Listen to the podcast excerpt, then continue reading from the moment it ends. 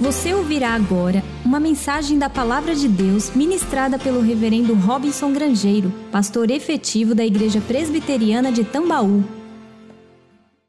Queridos, esses dias têm sido, e hoje à tarde particularmente eu senti isso com muita força, dias difíceis, eh, não apenas pelo progresso das coisas, ou diríamos assim, pela marcha implacável de pessoas adoecendo e morrendo, algumas mais próximas, outras longe, países é, é, estabelecendo ah, um isolamento social cada vez mais severo, debates de natureza política, até mesmo no nosso país, não é disso que nós vamos falar hoje. E tudo isso acaba batendo um pouco o nosso coração. Hoje à tarde, por exemplo, eu estava pensando como mais uma vez eu estaria aqui pregando a palavra de Deus para esse espaço é, completamente vazio da igreja Presbiteriana Tambaú.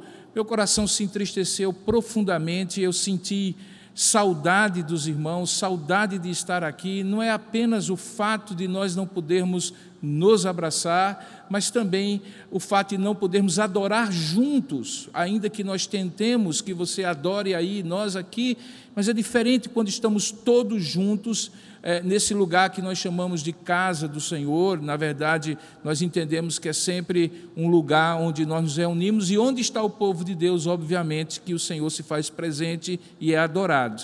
Mas nós vamos deixar isso de lado, a tristeza, a saudade, e vamos agora pensar em algo. Eu propus nesta noite falar ao seu coração sobre quanto tempo demora Deus para cumprir sua promessa ou uma promessa. Quanto tempo demora Deus para cumprir sua promessa? E eu não falo apenas daquilo que você pessoalmente entendeu que Deus estava lhe prometendo de maneira pontual, de maneira pessoal e que você ainda não recebeu e está perseverantemente confiando em Deus que vai receber. Uh, se essa promessa é para você e você assim crê, tudo bem, espere firme no Senhor, perseverantemente. Mas não é desta promessa que eu estou falando. Eu estou falando da promessa como um tema maior, que envolve inclusive a Páscoa do Senhor Jesus, que neste final de semana nós fomos mais uma vez lembrados. Lembrando sempre que a nossa Páscoa como cristãos não é aquela mesma Páscoa dos judeus, que prefigurava o Cordeiro de Deus que haveria de vir ao mundo, quando imolava um cordeiro ano após ano, é, repetindo aquele memorial que começou no Egito e que prefigurava a redenção, assim como houve uma grande libertação no Egito, a redenção final espiritual em Jesus. Não, a nossa Páscoa é uma celebração de um fato ocorrido no tempo e na história. Efetivamente, Jesus foi crucificado, ele havia se tornado homem, o Verbo se fez carne e habitou entre nós, viveu uma vida perfeita e morreu uma morte perfeita. E nesta morte perfeita, ele que era o sumo sacerdote e que é o sumo sacerdote da nossa confissão, também era o Cordeiro de Deus que tira o pecado do mundo. Portanto, a Páscoa cristã é uma celebração, um memorial que nós recordamos o que Deus fez. Pois bem, eu estou falando, portanto, de uma promessa que envolve essa Páscoa, que envolve aquela primeira Páscoa no Egito e que envolve uma refeição pascal, que o próprio Senhor Jesus já nos prometeu quando, no momento em que ele estabeleceu a ceia do Senhor, ele disse assim: E esta será a minha última vez, porque eu somente haverei agora de comer e beber convosco nos céus, quando estiver na presença do Pai, junto com vocês, um só pastor, um só rebanho. Esta refeição pascal, que algumas vezes é chamada de bodas do cordeiro, o casamento do noivo que é Jesus Cristo com a sua igreja, também faz parte de uma linha de Deus que eu considero aqui nesta mensagem como sendo resumida a palavra promessa. Então, quando acontece o cumprimento da promessa, seja lá no Egito, quando Deus enfim tira o seu povo, seja quando pela primeira vez Jesus veio ao mundo encarnado e celebrou a ceia, naquele momento, poucos dias, poucas horas antes da crucificação, e quando ele voltará, isso tudo é a promessa de Deus, uma promessa para todos aqueles que estão debaixo de uma aliança com Deus. E é esta aliança e esta promessa que estão juntas e reunidas, e sobre ela eu justamente pergunto a você: quanto tempo Deus demora para cumprir a sua promessa? Para que você possa compreender melhor do que eu estou falando, abra aí a sua Bíblia, onde você estiver, é, no livro de Gênesis, no capítulo 15, onde nós vamos ler alguns versículos da palavra de Deus, e particularmente quando Deus fez claro que haveria de fazer uma grande libertação do seu povo no Egito, Gênesis capítulo 15, e que dentro desta promessa implicava na Páscoa que hoje nós celebramos, não apenas aquela do Egito, mas a que o próprio Senhor Jesus celebrou e também aquela que nós haveremos de celebrar. Então, esta promessa já se cumpriu, está se cumprindo e haverá de se cumprir de maneira perfeita e plena na, nos céus. Veja aí Gênesis capítulo 15, versículo 1. Diz assim a palavra de Deus.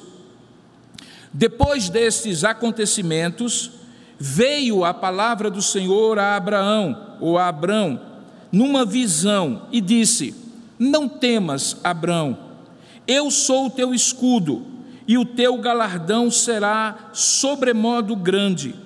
Respondeu Abrão: Senhor Deus, que me haverás de dar? O que tu me darás?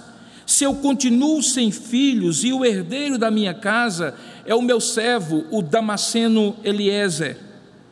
Disse mais Abrão: A mim até agora não me concedeste descendência, e é um servo, Eliezer, nascido na minha casa, que será o meu herdeiro.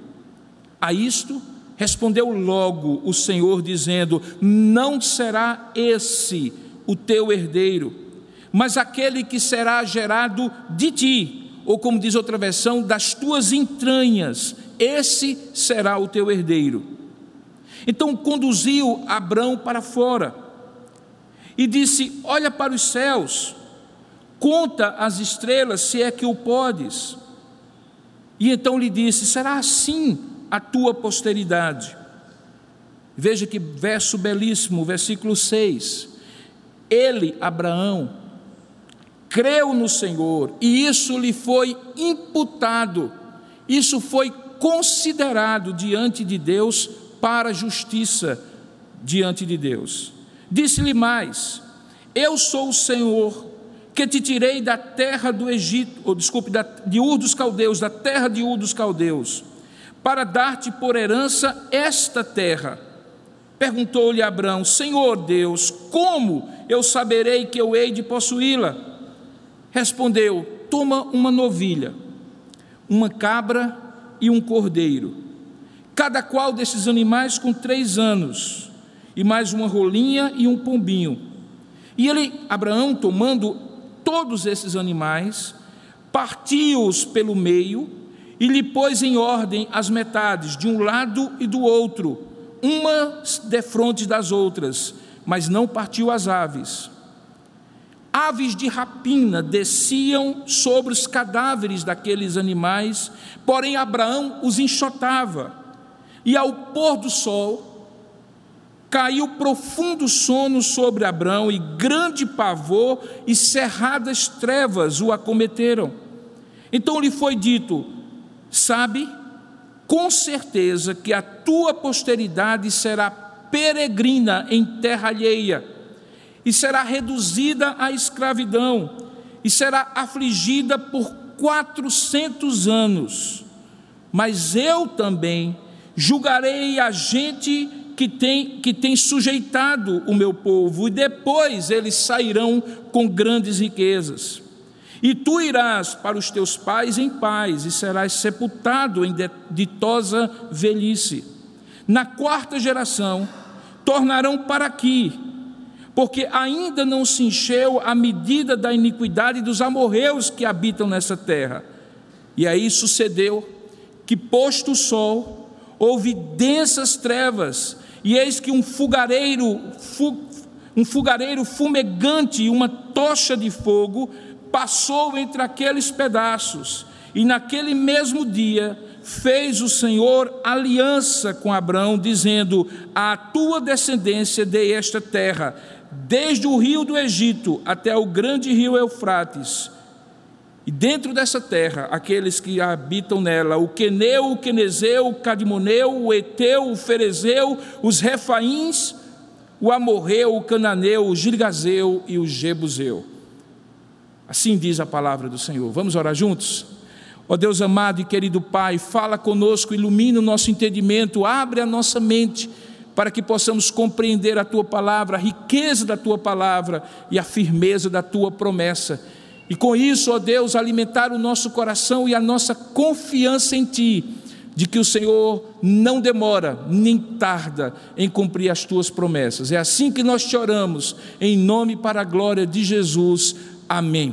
Nesses dias, meditando sobre o que falar no dia da Páscoa, no dia da ressurreição do nosso Cordeiro Pascal, eu me deparei com esse texto de Gênesis capítulo 15.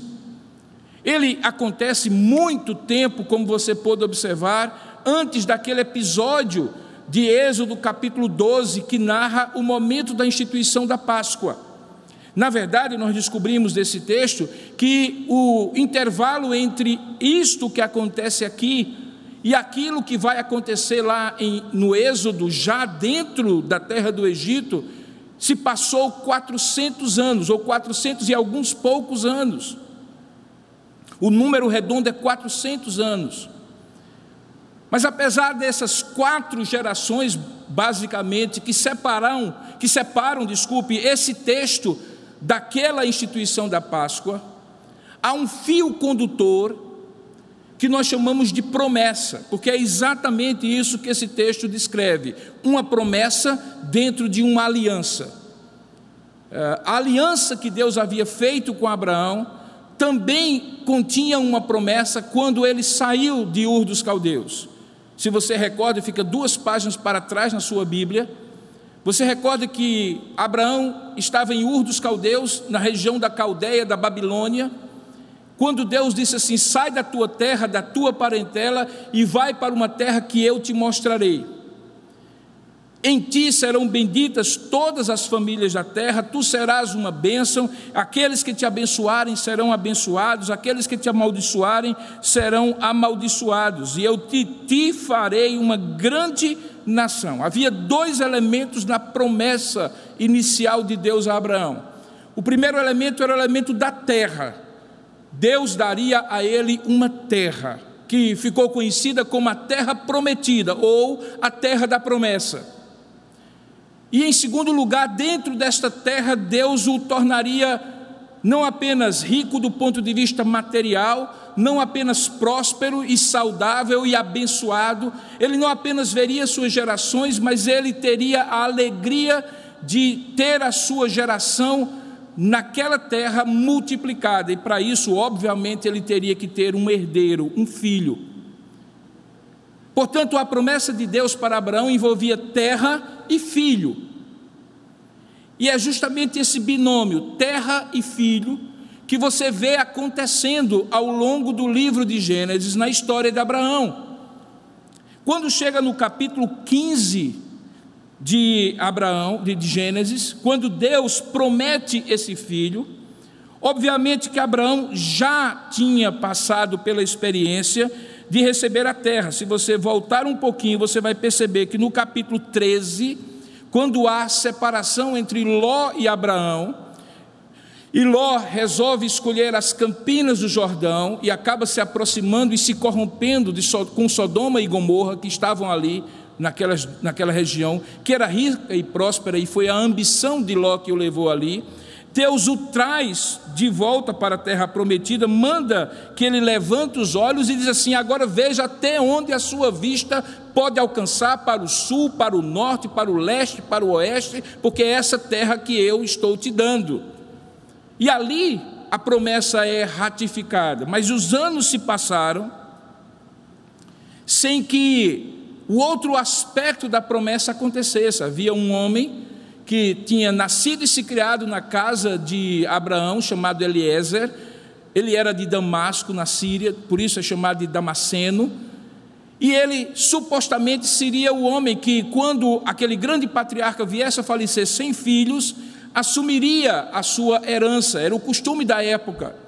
E então, naquele momento, premido pelas circunstâncias, em certo instante, quando Deus aparece para Abraão e diz assim: Olha, Abraão, eu sou o teu escudo. A palavra hebraica pode significar escudo ou benfeitor. E também o teu galardão, e o teu galardão será sobremodo elevado. Abraão, com a sinceridade, com o temor reverente a Deus, mas com a sinceridade que também lhe era característica, então diz assim: Senhor, como é que tu me haverás de ser benfeitor e me darás um galardão sobremodo grande, se eu tenho a terra, mas não tenho o filho? Se a tua promessa está se cumprindo num aspecto, e eu percebo que até mesmo como está descrito no capítulo anterior, eu tenho me sobreposto sobre os povos da, dessa terra e tenham conquistado o respeito e tenham prosperado nessa terra, porém, quanto ao quesito filho, se eu morrer agora, Senhor, quem vai herdar a minha herança, o meu nome, a minha família e a minha bênção será um servo nascido na minha casa, digno, sem dúvida alguma. E eu cumprirei esse costume da terra, se assim o for. Mas o Senhor prometeu um filho a mim. E isso fazia parte da promessa. Basicamente, o que, Samu, o que Abraão estava dizendo é: afinal de contas, quanto tempo demora para o Senhor cumprir uma promessa? A palavra de Deus diz que a isto, verso 4, olha aí, logo respondeu o Senhor, de bate pronto, dizendo assim: não, não, não, não, não, peraí, não será esse o teu herdeiro, mas aquele que será gerado de ti a construção hebraica é aquele que virá das tuas entranhas, esse será o teu herdeiro. Em outras palavras, ele estava fazendo a seguinte explicação: não, não será algum tipo de costume ou tradição da terra que garantirá a tua herança com um filho que não é filho. Como também não será depois, como você mesmo percebe, o arranjo que a mulher de Abraão, Sarai, faz, trazendo Agar, a sua serva, e dela Abraão gerando Ismael, o primogênito de sua herança. Não. Havia um plano e um propósito específico que estava relacionado àquela promessa e que fazia parte de uma aliança que estava sendo consolidada, reafirmada e confirmada sistematicamente da parte de Deus com Abraão. Veja que no verso 5 ele conduz Abraão para fora repete o que ele já havia dito, mandando com que ele contasse as estrelas. A outra metáfora que ele usa é: veja o pó da terra, as areias do deserto. Pois bem, se não houver exagero aqui, saiba, será tão grande quanto as estrelas dos céus e a areia do mar, ou a areia do deserto, os grãos de areia. Assim será a tua posteridade, o versículo 5 diz.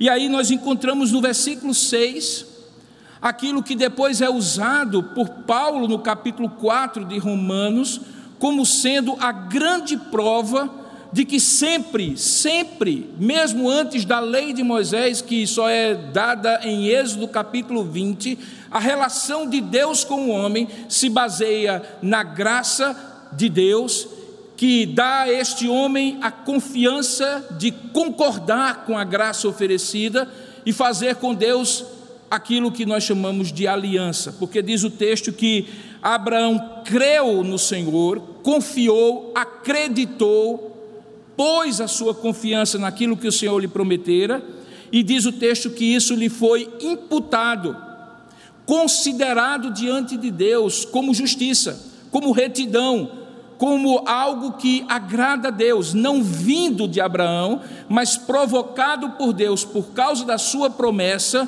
e dado a Abraão na condição dele crer a fé que ele precisava para confirmar a aliança que Deus estava lhe propondo. Pois bem, logo depois disso, Abraão pergunta: E como é que eu saberei então que eu hei de possuir a terra?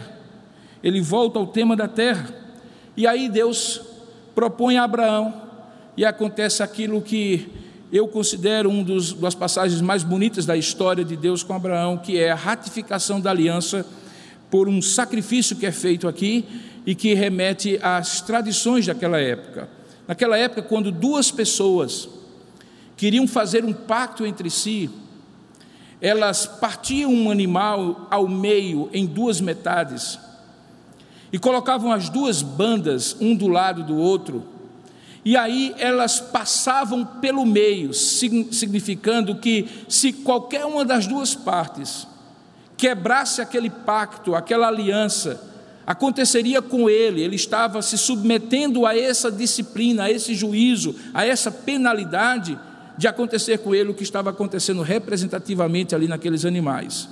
E é exatamente tendo isso em mente que Deus propõe a Abraão, dizendo assim: toma uma novilha, verso 9, uma cabra, um cordeiro, cada qual de três anos, uma rolinha e um pombinho, e ele tomando todos esses animais, diz o texto no verso 10, partiu-no ao meio, pôs as, pôs as metades em ordem, uma de frente da outra, e não partiu as aves. E ao longo de todo aquele dia, a visão que Deus tinha dado para ele era noite, havia amanhecido, Deus propôs essa aliança, ele fez isso, e ao longo de todo aquele dia, as aves de rapina desciam sobre os cadáveres, e Abraão passou o dia todo enxotando, até que à noite, ao pôr do sol, veja aí no verso 12, caiu um profundo sono sobre Abraão, e um grande pavor e cerradas trevas o acometeram.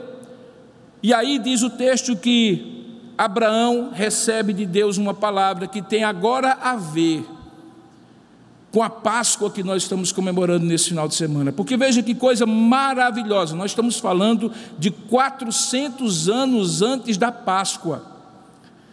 Não havia como Abraão imaginar e prever que ele veria, ou que a sua descendência veria exatamente essa descrição e passaria exatamente por essa descrição que nós acabamos, ou que nós vamos acabar de ler agora. Porque diz o texto que lhe foi dito: Olha, saiba com certeza que a tua posteridade será peregrina em terra alheia. Veja que coisa difícil para o patriarca ouvir. Deus havia acabado de confirmar para ele a promessa que a terra era dele. Deus havia acabado de confirmar a promessa que lhe daria um filho e que Eliezer não era esse herdeiro. Embora fosse costume da, da terra, Deus tinha um propósito, uma promessa muito mais perfeitas e absolutas. Mas agora Deus diz assim: agora a tua descendência, sim, a tua descendência, será peregrina em terra alheia, e será reduzida à escravidão, e será afligida por quatrocentos anos. Imagine que Abraão recebeu uma promessa que ele geraria um filho, que esse filho seria o seu herdeiro. Mas depois dele, como de fato aconteceu, não depois de Isaac, mas com Jacó, o seu neto, particularmente em primeiro lugar com José, que veio a ser conhecido como José do Egito, e depois com Jacó e seus irmãos, eles sim foram peregrinos fugindo da terra fugindo da seca que muitas vezes assolou Canaã, a ponto de chegarem no Egito, e ali, enquanto o Faraó, que foi beneficiado pela sabedoria de José, os acolheu e os abençoou, estava tudo muito bem, até que mudou o Faraó, que não conhecia José, e pelos anos seguintes, geração após geração, três, quatro gerações, eles passaram no Egito sendo escravizados. E aí nós chegamos àquele momento da Páscoa, quando diz o texto que eu também, veja o verso 14, julgarei a gente que tem sujeitado o meu povo, e depois sairão com grandes riquezas. Ele estava agora prometendo algo que viria a se cumprir na primeira Páscoa. Quando a Páscoa é instituída, e Deus julga a terra do Egito com aquelas dez pragas que culminam com a morte dos primogênitos na noite do dia 13 para o dia 14, quando eles tinham que celebrar uma refeição rápida com um cordeiro sacrificado, o seu sangue colocado sobre os umbrais da porta para representar uma proteção daquele povo da aliança, para que o anjo da morte passasse por cima. Esse é o significado da palavra Páscoa. E aqueles que comiam as ervas amargosas que representavam a escuridão os pães asmos que representavam a celeridade, a rapidez e a separação que Deus estava fazendo daquele povo, junto com o cordeiro, eram comidos com a mochila nas costas, por assim dizer, com as sandálias dos pés, porque na manhã seguinte, quando o clamor tomasse conta dos lares egípcios, porque os primogênitos seriam mortos pelo anjo da morte, eles sairiam para a terra prometida. Isso está sendo prometido 400 anos antes de acontecer. Por causa dessa promessa, então acontece algo sublime. Porque no verso 17 diz: E sucedeu que, posto o sol, ou seja, agora na escuridão, houve densas trevas, e aparece um fogareiro fumegante e uma tocha de fogo, uma teofania, uma representação visível da presença de Deus, e essa tocha de fogo que passa pela, pelo meio daquelas carnes, daqueles animais que estão divididos ali. E você não encontra Abraão passando por este meio, você encontra Deus passando por este meio. Representado naquele fogo é Deus que chama para si todas as cláusulas daquela aliança. O Deus que não precisava exigir de si mesmo absolutamente nada, porque Abraão e ele não eram pares, não tinham direitos e deveres iguais, não é uma aliança entre pares, não há uma paridade ali, mas é o Deus soberano, altíssimo, que se propõe e se impõe determinados deveres por amor gracioso àquele patriarca, é ele quem passa e chama para si, se supostamente fosse possível, as penalidades que aquela aliança exigiria caso ele descumprisse. Abraão não poderia fazer isso, porque, como homem falho e pecador, não podia garantir que seria fiel àquela aliança que Deus fizera com ele, mas Deus poderia, porque Ele permanece fiel conosco e com as Suas promessas, mesmo quando nós somos infiéis. Esta promessa de Deus, ratificada no bojo, no contexto da aliança de Deus com Abraão, ela é cumprida no dia da Páscoa quando Deus de fato julga a gente que tem sujeitado o povo, e eles saem com grandes riquezas, está lá descrito no dia da Páscoa, da libertação do Egito. E todos os anos depois dali, quando eles celebravam a Páscoa, eles lembravam do grande poder de Deus os libertando do Egito, mas também da promessa que havia sido feita ao grande patriarca 400 anos antes. Na primeira Páscoa, Deus demorou o tempo de uma geração para dar um filho a Abraão e o tempo de quatro gerações para cumprir a libertação completa do seu povo, para que eles pudessem voltar à terra que eles haviam recebido por herança do Senhor.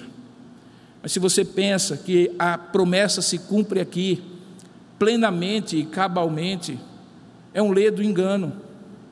Porque a cada ano, quando um novo cabrito, um novo cordeiro era imolado e aquele sacrifício era relembrado, inclusive para que eles pudessem entender a redenção, o que na verdade aquela Páscoa apontava era o cumprimento pleno da promessa que Deus havia feito para Abraão. E o cumprimento pleno acontece quando um belo dia o Verbo se faz carne e habita entre nós.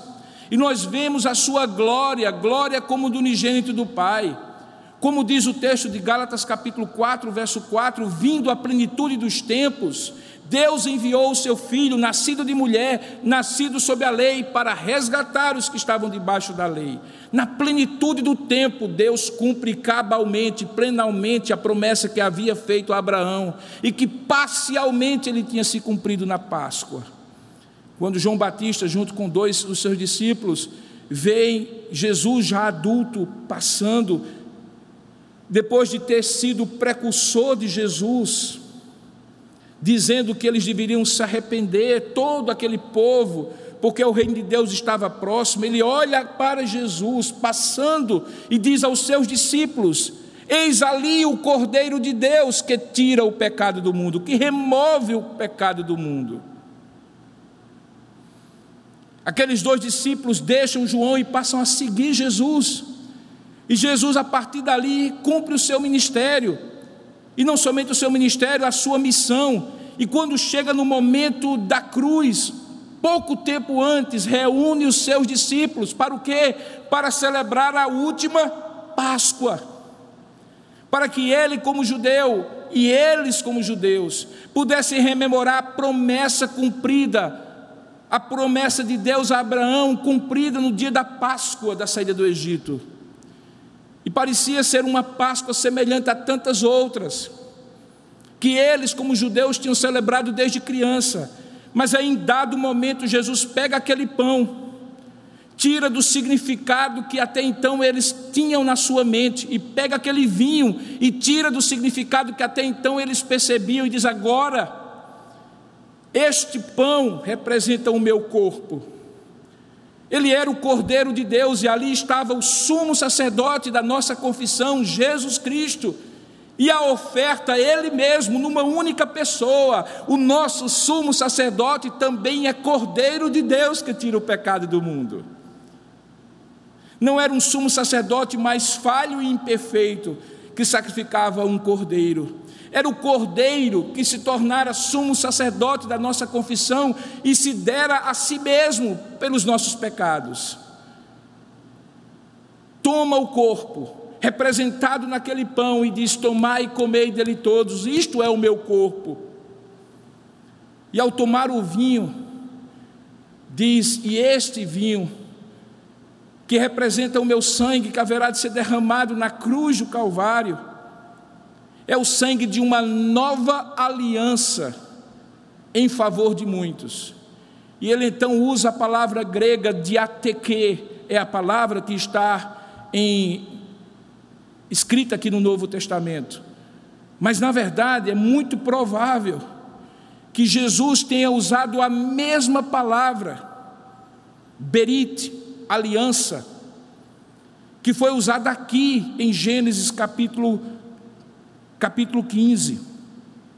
Quando diz, e aqui veja que coisa maravilhosa, quando diz que aquelas aves foram cortadas, o verbo que é usado é o verbo karaberit, que significa cortar uma aliança, literalmente, fazer uma aliança, pelo corte daqueles animais ao meio. Agora Jesus está dizendo: é o meu corpo que será trucidado, é o meu sangue que será derramado, e é em mim que Deus haverá de cumprir a suprema aliança, a nova aliança em favor de muitos, no meu sangue, não mais no sangue de cordeiros e de bodes, mas no meu sangue.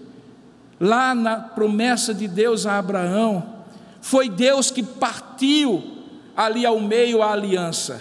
Foi Ele que cortou a aliança. Foi Ele que fez a aliança. Quando passou com aquela chama de fogo no meio daqueles animais.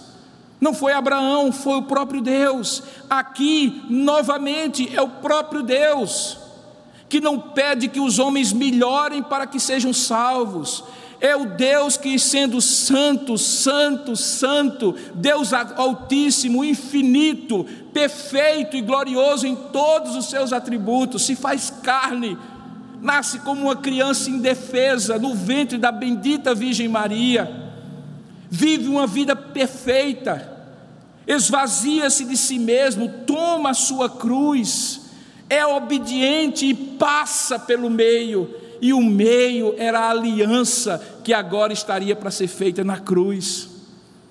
E era uma nova aliança, uma aliança não feita na base de sangue de animais, uma aliança feita na base da fé, da confiança que aqueles discípulos, eu e você, e todos aqueles que nos últimos dois mil e tantos anos têm ratificado essa aliança, como Abraão, que creem e isso lhes é imputado por justiça, porque é Deus quem faz e nós que recebemos.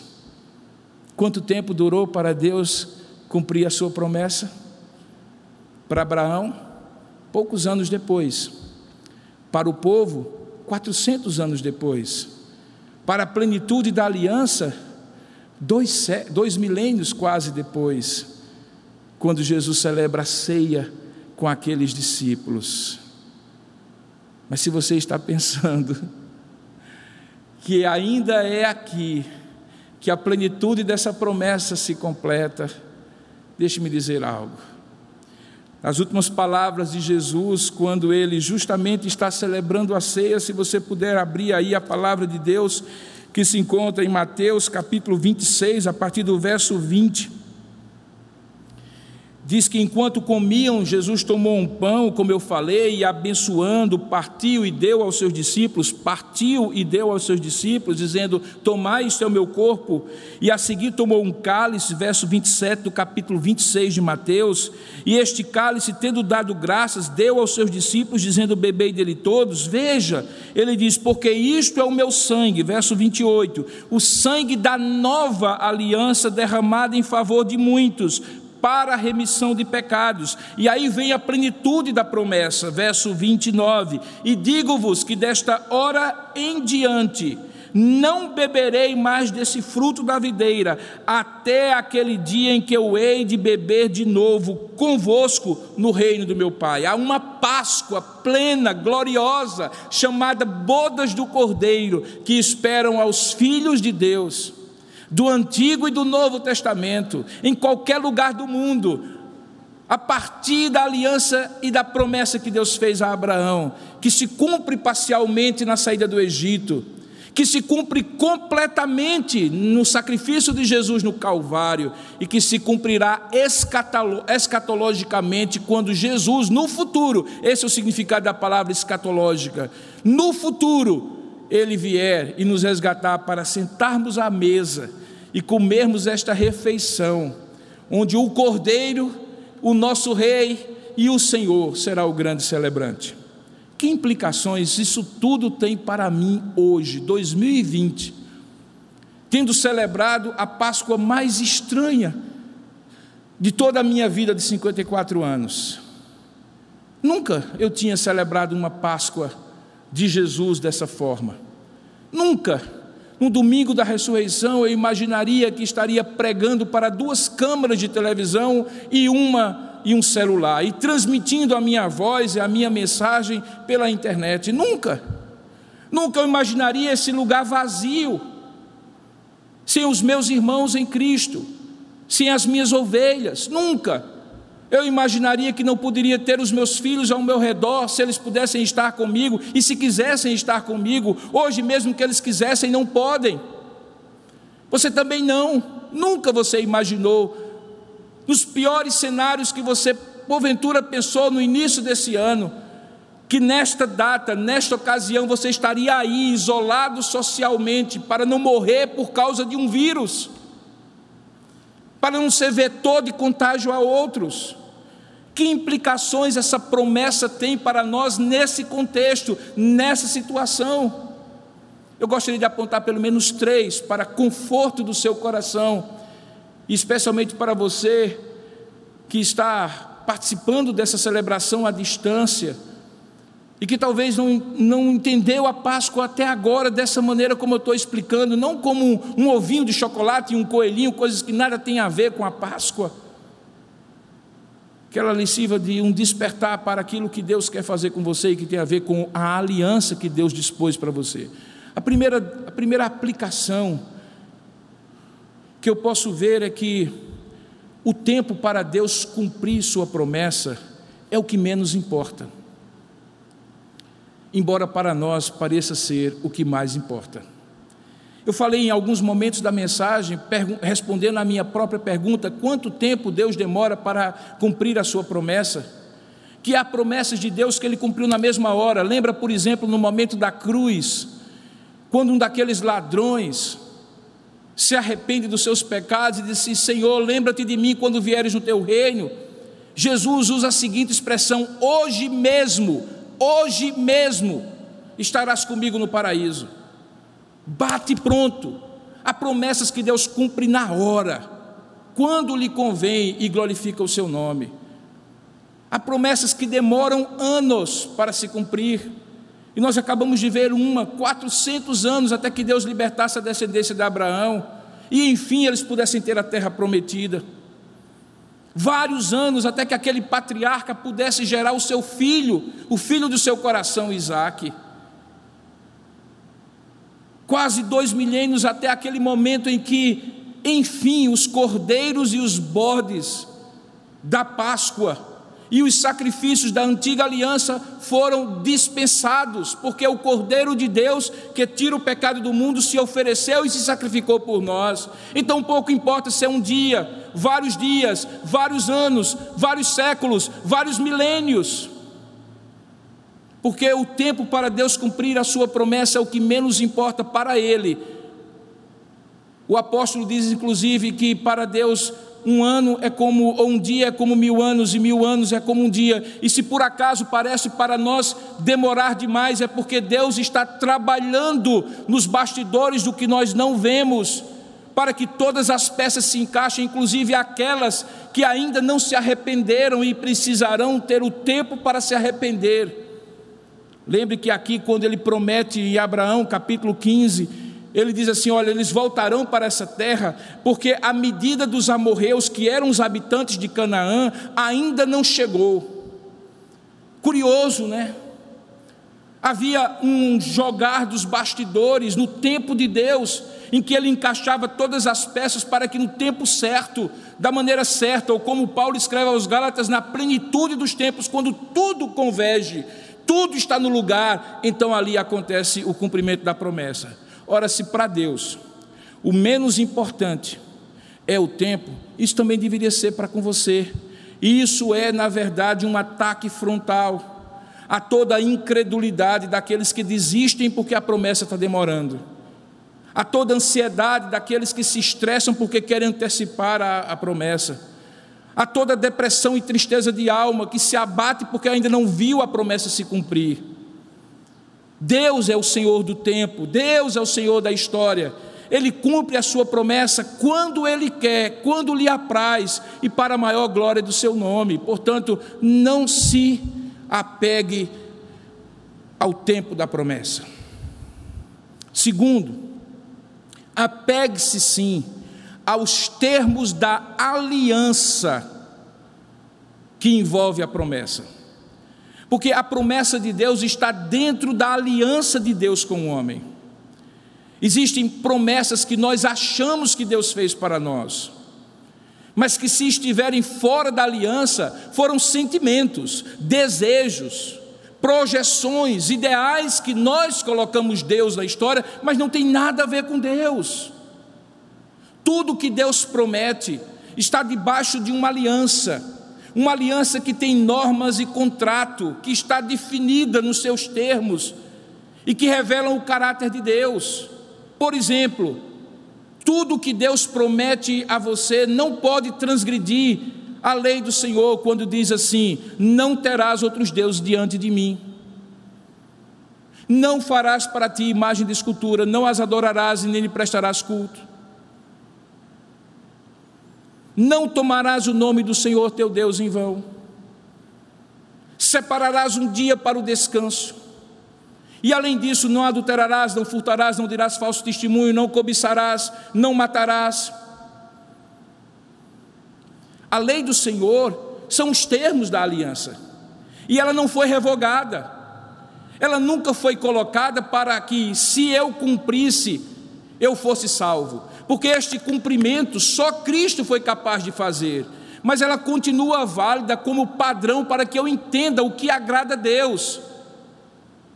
E tendo desagradado a Deus quando descumpro algum desses mandamentos, eu possa me voltar para Cristo e me arrepender e pedir a sua graça e dizer: Senhor, renova em mim o teu perdão. Portanto, tudo que você entende que Deus prometeu a você, submeta a um critério, submeta a um teste, O teste é: isso está dentro da aliança que Deus fez comigo em Jesus Cristo? Isso vem glorificar o nome do Senhor? Isso cumpre a vontade de Deus na minha vida? Porque mais importante do que o benefício, o bônus da aliança, desculpe, da promessa, é os termos da aliança, são os termos da aliança que garantem a promessa. Deus garantiu que cumpriria a promessa com Abraão, porque fez uma aliança com Abraão. E qual foi a parte de Abraão? Ele creu no Senhor e isso lhe foi imputado por justiça. O pacto era desigual demais.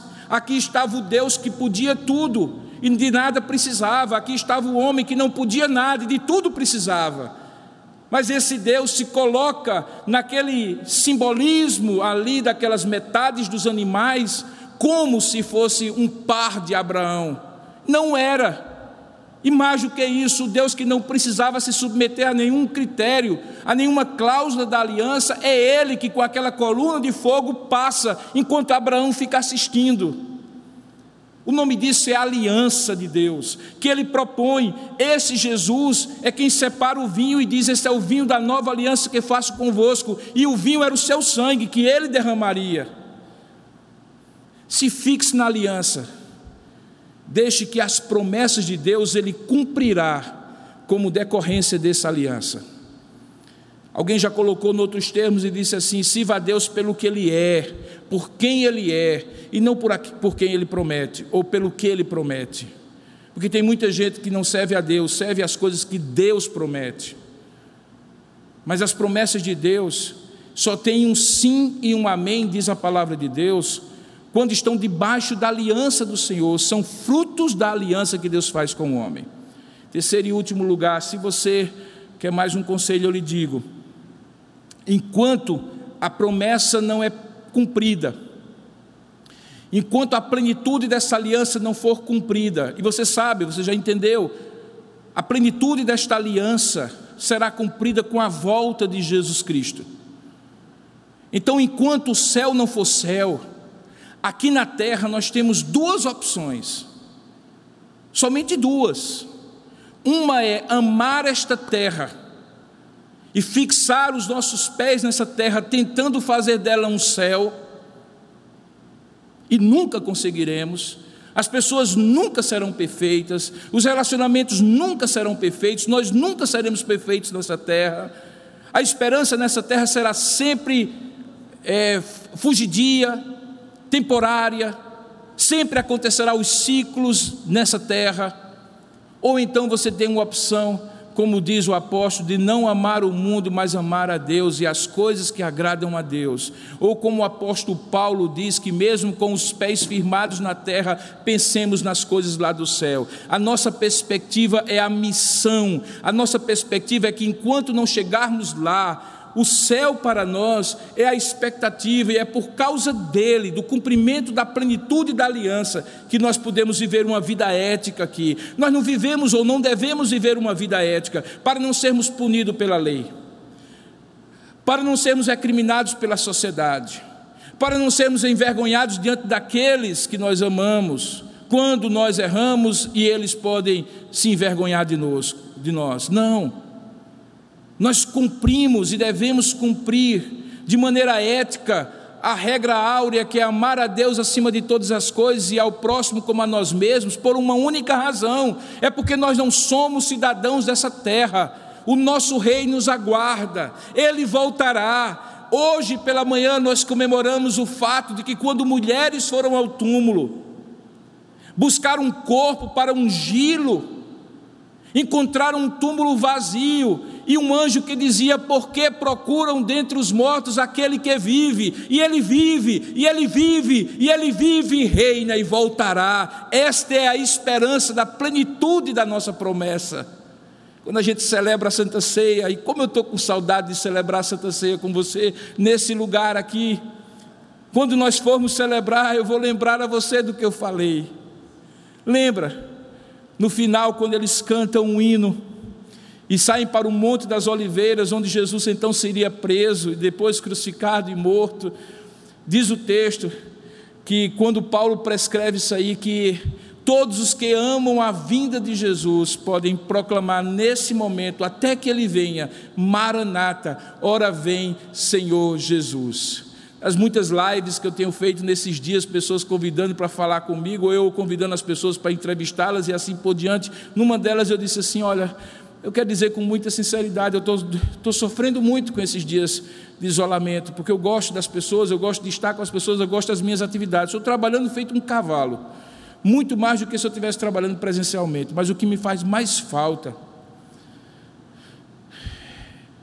é ver no meio do povo de Deus uma viva esperança de que não é um vírus que determina a dinâmica e o ritmo da nossa vida, mas é uma esperança baseada numa promessa, fruto de uma aliança que está firme, quer morramos ou quer vivamos somos do Senhor, porque a aliança foi feita, a promessa não demora, e os frutos dessa promessa conduzem a um viver santo e agradável diante de Deus. Meu desejo é que em breve possamos estar juntos, mas até lá, se regozije nessa promessa, baseada nesta aliança que Deus já fez com você. E se você ainda não tem essa convicção desta aliança, faça como Abraão, creia Confie. O que você tem que fazer? Você tem que confiar, acreditar, colocar o crédito nesta promessa que foi feita.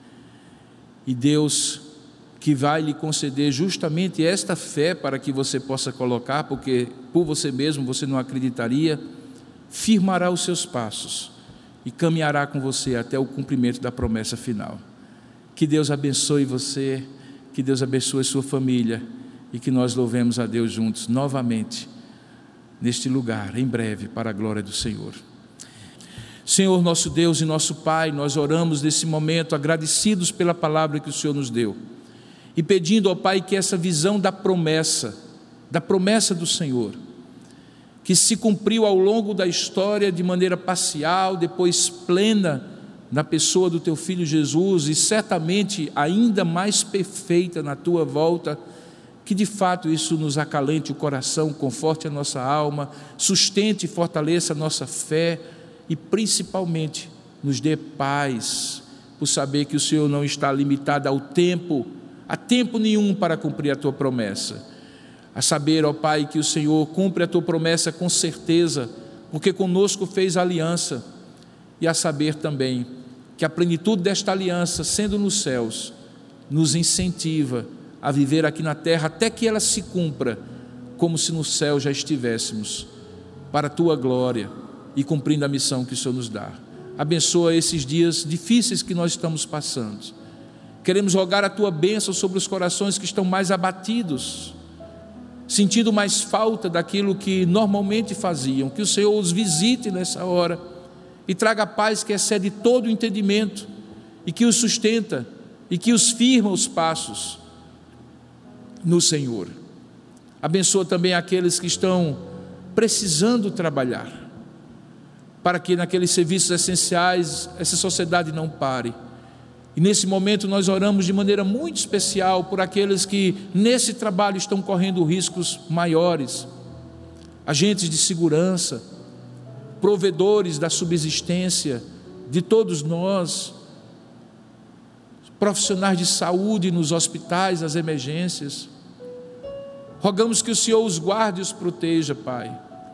E rogamos também e especialmente para que nas casas de luto, com a perda de pessoas queridas e amadas, ou dentre aqueles que estão atribulados, Senhor, na angústia e na iminência de um medo que parece sufocá-los, que o Senhor chegue assim como chegou, ressurreto, no meio dos seus discípulos e, diz, e diga: Paz seja convosco. Esta paz que excede todo o entendimento possa preencher corações e lares. É o que nós oramos e te agradecemos, esperando em breve poder estar aqui com os nossos irmãos neste lugar e te adorar, para a glória do teu nome. Debaixo da tua bênção, ó Deus triuno, Pai, Filho e Espírito Santo que a graça do nosso Senhor e Salvador Jesus Cristo, Que o amor de Deus, nosso eterno Pai, o poder, a comunhão e a consolação do Espírito Santo de Deus repouse sobre sua vida, meu irmão, minha irmã, sobre sua família e todo o povo de Deus na face da terra, desde agora e para todo sempre. Amém. Você encontrará mensagens como esta, além de outros conteúdos e informações, nos canais oficiais da Igreja Presbiteriana de Tambaú, no Facebook, Instagram e YouTube. Deus abençoe sua vida.